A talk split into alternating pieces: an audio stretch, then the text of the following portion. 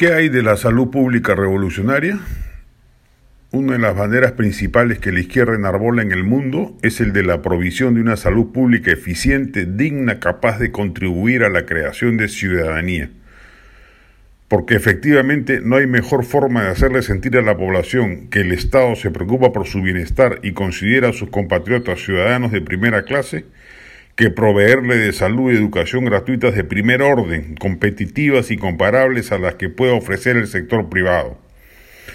Bueno, pues la pregunta que al cabo de cinco meses de gestión cabe hacerle al ministro de Salud, Hernando Ceballos, es qué está haciendo al respecto.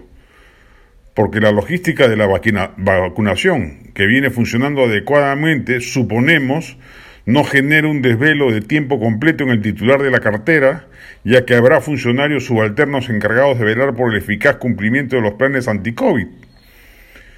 Se va a integrar por fin el MINSA con el salud, eliminando la contribución que hace el empleado bajo retención de su sueldo a un sistema de seguro, práctica absolutamente antitécnica como la de las AFPs. ¿Se va a integrar el CIS al resto o a universalizar?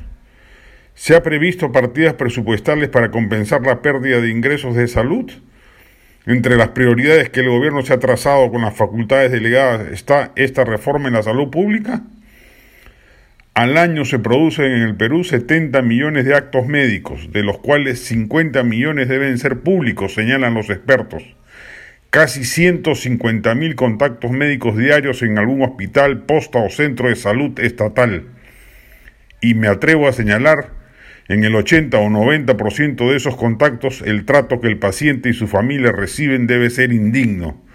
No les dan medicamentos porque no hay, no les dan citas porque están topadas, no les entregan camas, no les entregan camas porque son insuficientes, no los operan porque no hay médicos o salas disponibles. Las muertes o daños médicos por cualquiera de esas causas deben superar ampliamente aquellas que inevitablemente se deberían producir. En suma, nuestra salud pública es una fábrica de peruanos antisistema, irritados con el Estado, prestos a cualquier narrativa anti-establishment que sienten y resienten una situación que los coloca como ilegales dentro de su propio país. ¿Está haciendo algo al respecto el gobierno izquierdista de Castillo? Que se sepa nada. Un ejemplo más de la pasmosa mediocridad gubernativa, inclusive bajo sus propios parámetros ideológicos.